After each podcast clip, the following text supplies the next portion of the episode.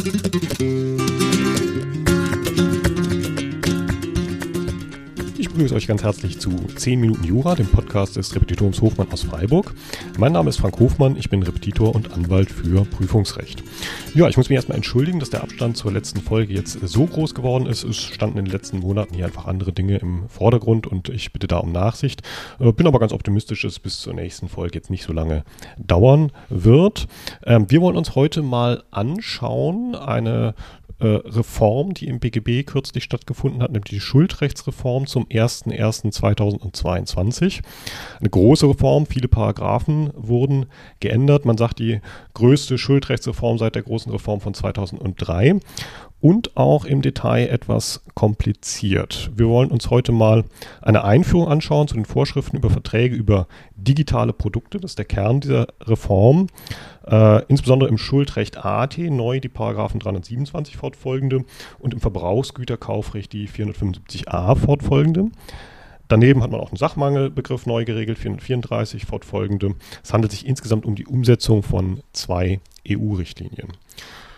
Ja, wie gesagt, wir wollen uns heute mal die spezielle Systematik dieser neuen Regelungen zu den Produkten mit digitalen Elementen anschauen. Das muss man sich meiner Meinung nach auch vorher anschauen. In der Klausur selber, im Stress wird man das aufgrund der Unübersichtlichkeit dieser Vorschriften kaum hinkriegen. Ihr braucht dazu ein neues Gesetz und daneben möglichst auch das alte, also das, was man eine Synopse nennt, auf Griechisch Zusammenschau.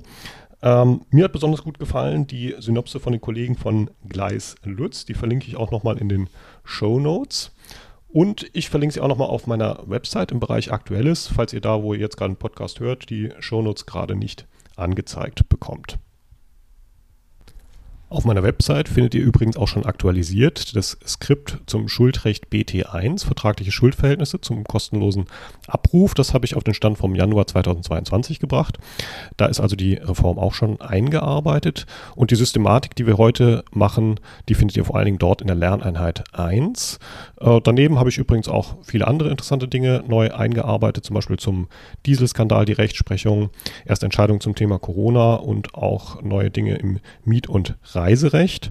Äh, und auch auf die aktuelle Fassung äh, habe ich gebracht den Hofmann-Lernplan mit 120 Lerneinheiten für das erste Staatsexamen. Da ist die Schuldrechtsreform also auch schon berücksichtigt. Vorab, da sich die ganzen Verträge über digitale Elemente alle auf Verbraucherverträge beziehen, kann es, denke ich, nichts schaden, sich vorab nochmal die wichtigsten Begriffe aus dem Verbraucherrecht klarzumachen oder zu wiederholen. Das ist zum einen die Definition des Verbrauchervertrages, also ein Vertrag zwischen einem Verbraucher und Unternehmer. Die finden wir an ganz versteckter Stelle im BGB. Das ist Paragraph 310 Absatz 3, der Einleitungssatz. Also man hätte es fast, fast nicht besser verstecken können. Ähm, dann natürlich die Begriffe des Verbrauchers und Unternehmers selbst, die in Paragraphen 13 und 14 des BGB geregelt sind. Dann der Begriff des Preises in Paragraph 312 Absatz 1 äh, BGB, der wurde durch die Schuldrechtsreform zum 01.01.2022 geändert. Äh, vorher hat man da den Begriff des Entgeltes äh, verwendet. Die Unterschiede sind jetzt gering, aber interessant zum Beispiel, äh, der Preis, den ein Verbraucher zu zahlen hat, kann zum Beispiel auch in der Preisgabe von persönlichen Daten bestehen. Das ist jetzt neu in 327 Absatz 3 BGB geregelt. Zentral auch der Begriff der Ware in 241a Absatz 1 BGB. Ähm, der Begriff der Ware hat mit der Schuldrechtsreform zum 01.01.22 ersetzt den Begriff der beweglichen Sache im Verbrauchsgüterkaufsrecht. Äh, auch da die praktischen Unterschiede sind nicht groß. Äh, der einzige Unterschied ist der, dass ich eine Ware per Definition nicht in der Zwangsvollstreckung oder durch Gesetz erworben haben kann. Und zuletzt der Begriff des Verbrauchsgüterkaufs in Paragraph 474 so ein bisschen missverständlich. In der Betriebswirtschaftslehre versteht man unter Verbrauchsgütern eigentlich solche Güter, die eben tatsächlich verbraucht werden. Das ist hier natürlich nicht gemeint, sondern die meinen einen Kaufvertrag, wo der Unternehmer der Verkäufer ist und der Käufer ein Verbraucher. So, nun zur Systematik. Wir wollen das Ganze erstmal nur fürs Kaufrecht durchspielen. Theoretisch wäre das Ganze auch mit Werkvertrag und äh, ähnlichem denkbar. Äh, ich sage da zum Schluss noch ein bisschen was zu. Ähm, also wenn ich eine Kaufsache mit irgendeinem digitalen Element habe, darum geht es im Prinzip. Ähm, es kann sein, dass das Digitale total im Vordergrund steht bei der Kaufsache, also zum Beispiel ein Smartphone, ein Notebook, eine Spielekonsole. Äh, es könnte sich auch um ein rein digitales Produkt handeln, wie zum Beispiel, wenn ich mir eine App kaufe oder ein E-Book, ähm, aber auch Dinge, die ein digitales Element enthalten, ohne dass es besonders im Vordergrund steht. Also zum Beispiel, wenn ich mir einen Thermomixer kaufe und der hat auch eine App dazu oder eine Yacht mit einem Bordcomputer. Äh, auf diese Produkte finden nun je nachdem drei verschiedene Gewährleistungsrechte Anwendung. Drei verschiedene Gewährleistungsrechte. Zum einen die klassischen Paragraphen 434 fortfolgende, dann die Paragraphen 475a fortfolgende aus dem Verbrauchsgüterkaufrecht über digitale Produkte und eben die 327 fortfolgende aus dem allgemeinen Teil, streng genommen das Gewährleistungsrecht ab 327b fortfolgende. So, und unsere Aufgabe in der Klausur ist es jetzt herauszufinden, welches dieser drei Gewährleistungsrechte im konkreten Fall Anwendung findet. Nochmal, drei Gewährleistungsrechte, 434 fortfolgende, 475a fortfolgende und 327 fortfolgende. Und unser Job ist es herauszufinden in der Klausur, welches dieser drei Gewährleistungsrechte Anwendung findet. Das ist nicht ganz einfach. Äh, wenn man die drei Gewährleistungsrechte mal überfliegt, wird man allerdings feststellen, die sind sich eigentlich ziemlich ähnlich. Also im Grunde ist es so der alte Wein in neuen Schläuchen. Die Unterschiede liegen dann etwas im Detail, aber ähm, es gibt eben überall so eine Art Mängelbegriff. Es gibt überall eine Form der Nacherfüllung. Äh, wenn die nicht vorgenommen wird, dann habe ich immer so ein Recht auf Schadensersatz oder Minderung oder Rückabwicklung. Das heißt, der Kern ist überall derselbe, aber aus Sicht des Korrektors ist es eben sehr wichtig, dass man das richtige Gewährleistungsrecht anwendet. Äh, einfach weil man komplett andere Hausnummern hat sonst. Und ähm, ja, wie geht man dabei vor? Man muss im Grunde vier Fälle unterscheiden. Also drei Gewährleistungsrechte, vier Fälle, die wir gleich machen. Ähm, es ist, wie gesagt, nicht einfach. So, wenn wir uns jetzt die vier Fälle, die zu unterscheiden sind, mal anschauen. Fall 1, das ist ein Kaufvertrag über Sachen ohne jegliches digitales Element. Also zum Beispiel, wenn ich mir ein Fahrrad kaufe, ein Grundstück, ein Reitpferd, eine Forderung. Äh, da finden nach wie vor ganz normal die klassischen 434 fortfolgende Anwendungen, beziehungsweise 474, äh, wenn es sich um einen Verbrauchsgüterkauf handelt. Fall 2, das ist der Kaufvertrag über Waren mit digitalen Elementen. Und ein solcher Kaufvertrag liegt vor, wenn in der Ware digitale Produkte enthalten sind oder so mit ihr verbunden sind, dass die Ware ihre Funktion ohne dieses digitale Produkt nicht erfüllen kann. Das legal definiert in den Paragraphen 475b und auch nochmal 327a Absatz 3 BGB. Beispiele dafür, werden zum Beispiel ein Smartphone, eine Spielekonsole, ein Smart TV, Notebook, ein WLAN-Router oder eine Smartwatch. Wichtig dabei, das digitale Element muss mit der Ware so verbunden sein, dass diese ihre Funktion, wie gesagt, ohne das digitale Element nicht erfüllen kann. Das ist die Gruppe 2. In diesem Fall gelten die Gewährleistungsregeln der Paragraphen 475b fortfolgende. Ja, also, wenn ich einen Kaufvertrag über eine Ware mit digitalem Element habe, wie das heißt in 475b, als digitale Element zwingend erforderlich ist für die Funktion der Kaufsache, dann gelten die 475b fortfolgende. Der dritte Fall, das wäre ein Kaufvertrag über eine Ware, die zwar digitale Produkte enthält, ihre Funktion aber auch ohne diese digitalen Produkte erfüllen kann. Dafür haben wir die Legaldefinition in 475a Absatz 2 BGB. Das wäre zum Beispiel ein, was ich eben schon sagte, ein Thermomixer mit einer App-Anbindung, äh, eine Eigentumswohnung mit Smart Home-Funktion, eine Segelyacht mit Bordcomputer. Zum Beispiel auch wohl die Fälle der Schummelsoftware im Dieselskandal, äh, wenn man den Fall nach neuem Recht subsumieren wollte. In diesem Fall gilt für das digitale Element und nur für dieses das Gewährleistungsrecht der 327a fortfolgende BGB über den Verweis in 475a Absatz 2. Ja, zur Terminologie äh, gibt da noch keine schöne Bezeichnung für diese dritte Fallgruppe. Es bietet sich an, äh, davon zu sprechen, dass es an einer qualifizierten Verbindung zwischen Ware und digitalem Produkt fehlt. Das ist so eine Formulierung, die ich häufiger gelesen habe, die ich ganz gut finde dafür. Ja, und dann gibt es noch eine vierte Fallgruppe, nämlich wenn nur ausschließlich digitale Inhalte verkauft werden, also zum Beispiel Software, ein E-Book, eine App, dann gelten auch die 327a fortfolgende und zwar über den Verweis in 453 Absatz 1 Satz 2 und Satz 3, weil es sich ja entsprechend um einen Rechtskauf handelt. Ich kaufe mir Rechte, die digitalen Dateien zu nutzen. Das gilt übrigens selbst dann, wenn die Ware auf einem körperlichen Datenträger verkauft wird, also zum Beispiel ein Film auf einer DVD äh, oder eventuell auch ein Computerspiel. Äh, das habe ich wiederum als Verweis in 475a Absatz 1 und 327 Absatz 5 BGB. Also nochmal kurz zusammengefasst. Drei Gewährleistungsrechte, vier Fälle. Die drei Gewährleistungsrechte, einmal die ganz normalen 434, 474. Zweites Gewährleistungsrecht 475a fortfolgende. Äh, drittes Gewährleistungsrecht 327 fortfolgende. Und das anzuwenden auf vier Fälle. Fall 1, ganz normale Kaufsachen ohne jedes digitale Element, einfach 434 fortfolgende.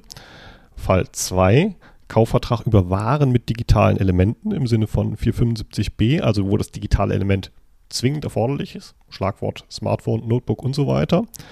Dort die 475b fortfolgende anwenden. Dritter Fall, Kaufvertrag über eine Ware, zwar mit digitalem Element, aber das digitale Element ist nicht zwingend erforderlich dort die 327a fortfolgende anwenden über die Verweisung in 475a Absatz 2. Vierter Fall, reiner Rechtskauf, E-Book, App und so weiter.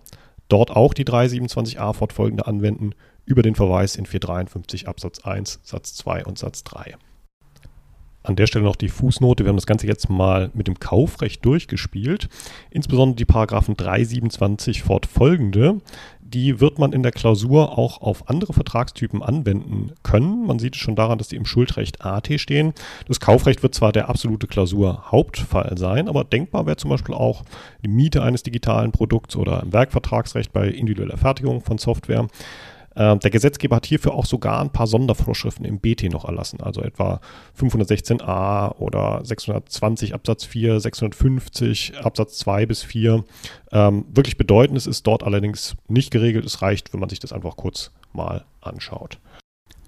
So, das war es jetzt erstmal zur Systematik der Schuldrechtsreform zum 01.01.22.